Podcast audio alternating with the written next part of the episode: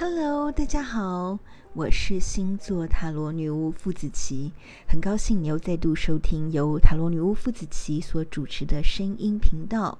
这个单元叫做遇见奇迹，只要听这个节目二十一集，就可以让你遇见奇迹哦。今天我要分析一个从星象上的一个结构啊的意义，还有它也隐含着某种人格特质。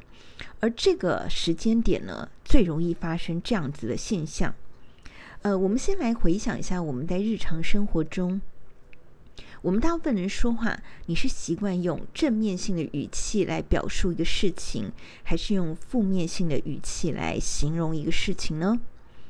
呃，我们一定有过这样的经验，比如说，呃，大家同事、同财团体一起决定了一件事情。那在大家讨论的过程当中呢，我们就会经常听到，呃，有人是正面的说：“哎，这个 idea 真不错，呃，虽然有一些需要调整，不过呢，基本上是可行的。”然后还可能会描述一些需要调整的状况。那你就可以明白的感受到，呃，虽然这个人也许对这件事有一点意见，但基本上他的语气还是非常 positive，还是非常肯定的。那有一些人呢，讲话就是会说：“呃，我看了你们的案子，我看了这个案子，呃，我有点担心，呃，怎么样，怎么样，怎么样？或说，嗯，那这个万一别人怎么样，怎么样，怎么样，会不会怎么样，怎么样，怎么样？好，这听起来就是一个负面语气。我们每一个人都喜欢听到别人对我们用正面语气来说话，呃。”但这要把所有的负面的情绪变成一个正面语气，并不是非常容易，这需要很大的 EQ，这也需要练习。但是，你有没有注意到，最常对自己用负面语气说话的人，就是自己。好，比如说呢，我们今天要呃参加一个约会。理论上要非常非常高兴，要对自己有正面肯定，觉得自己非常的 charming，呃，自己呃这个很迷人，一定会成功的。但是你心中有没有对自己说肯定的话呢？还是你告诉自己说：“哎，都不知道约会了几百次了，哦，我长得这么丑又这么肥，啊，为什么救呢？”类似这样子。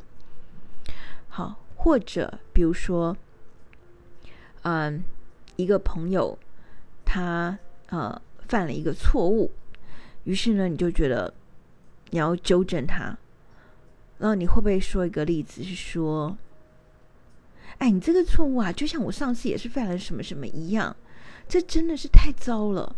你就拿一个过去的经验来恐吓别人，其实也同时加强了你对你自己的。嫌恶，你有没有这样的经验呢？我们大部分的时候都会期待别人对我们说正面的话，但是在这个生生命当中，最常诅咒自己、最常看清自己、最常用语言的利刃来伤害自己的人，就是自己。哦，另外还有一种。经验，比如说，在情感关系，或者是同才关系，或者伙伴关系，好了，我们大部分看到问题时候，我们都会跟对方说：“这是你不对，或这是我们两个都不能 match，我们两个都做不好。当然，你的不好比较多一点，所以我们真的走不下去了。我们分手吧，我们离婚吧。”我们不可能和谐在一起的。当你在碰到关系上的困难的时候，你是不是很容易第一个丢出“没救了，不可能的，解决不了了，分手吧”？你是不是这样子对彼此说话呢？好，这个事情就是我们经常在犯的一种恐惧。我们经常会觉得，因为自己的不够好，不值得被祝福，于是你的言语当中，你就对自己伤害了自己，你就把你的恐惧放大了，而用那个恐惧来诅咒你自己。好，这个星象呢，在最近这个时间点，呃，事实上呢，就是从今年的呃九月二十七号左右，一直到十月底，都是水星逆行的时间。那一般人都会。一般很多老师都已经讲过水星逆行了。其实我在我的 YouTube 上也有介绍过什么叫做水逆，大概就是拖延啦，或者说言语表达错误啊，沟通上的错误。但是我这一次特别特别想要提出来的，不是只有沟通错误这件事情。沟通错误没有什么嘛，我们可以修复。可是问题是最怕的沟通错误是用负面能量来做沟通。或者负面情绪，而且最可怕是一种自我诅咒的情绪来做沟通。而在这次的水星逆行当中呢，刚好会跟冥王星呈现四分相，呃，时间就在十月三号到十月中的时候。那总之，其实差不多整体的十月份嘛，哦，都是在水星逆行的时间，所以我们特别特别。容易在一个关系上表现出不只是沟通错误，而且是用杀伤力的力道或者负面的沟通方法来否定别人，甚至是否定自己。而最常、最常、最常出现的状况就是否定你跟你伴侣之间的关系。今年呢？水星逆行有三次，一年其实差不多都有三次到四次啦。哦，每一年都差不多。那反正呢，今年出现的时间呢，呃，水星逆行时间刚好呢都在风象星座，包含了水瓶座，呃，还有呃天秤座，呃，还有双子座。那这些这三个星座都是都是跟沟通相关的。那水星本来就是跟沟通相同相关的星，但是。更明显的是，在这个时间点上，在今年的第三次水星逆逆行当中，它发生的天秤座就是最在乎关系的一个星座。今年已经到了秋天了，回想一下你今年处理的人际关系、情感关系，呃，都处理的如何呢？你是正面的期待你们的情感关系的发展，还是？每有一小小的情感关系，在刚开始的时候，你就因为曾经过去负面的经验，而用恐惧来吓对方或吓自己，说这个关系不会成功。还有另外就是，你是不是在今年的前曾经发生的？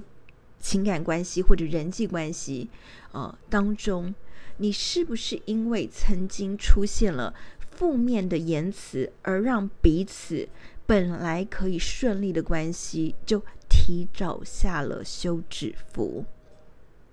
所以我今天要提醒大家的是，在这次的水星逆行当中，我特别要跟大家提醒的就是，我们是不是？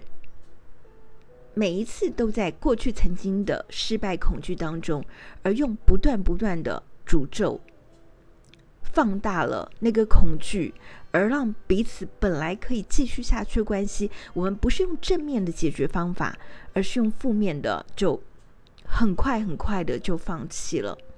比如说，你是不是会说出？你是不是曾经说出？嗯，我希望我们可以怎样？但问题是。目前为止我看不到，所以我们是不是要考虑一下怎么样？怎么样？好像一开始你就就预设了可能不会成功这种假设的说法是吧？还有一种就是，比如说，当对方或者你自己出现了某种举动，你就说，你就直接跳出来会吓到自己说。这跟我过去的某一段关系就是很像很像，而这就是不会成功的。你是不是又一直在自我投射、放大那个能量啊？我希望最近我要提醒的就是，不要用过去的错误不断的在伤害自己，也不要用过去的错误不断的在恐吓自己，更不要恐吓对方，更恐吓你的团队或者你的合作伙伴，或者你的同事，或者你的同才。呃，所以呢，呃，这次要告诉大家的是，我们每一次的沟通都是在给别人欢喜，或者是。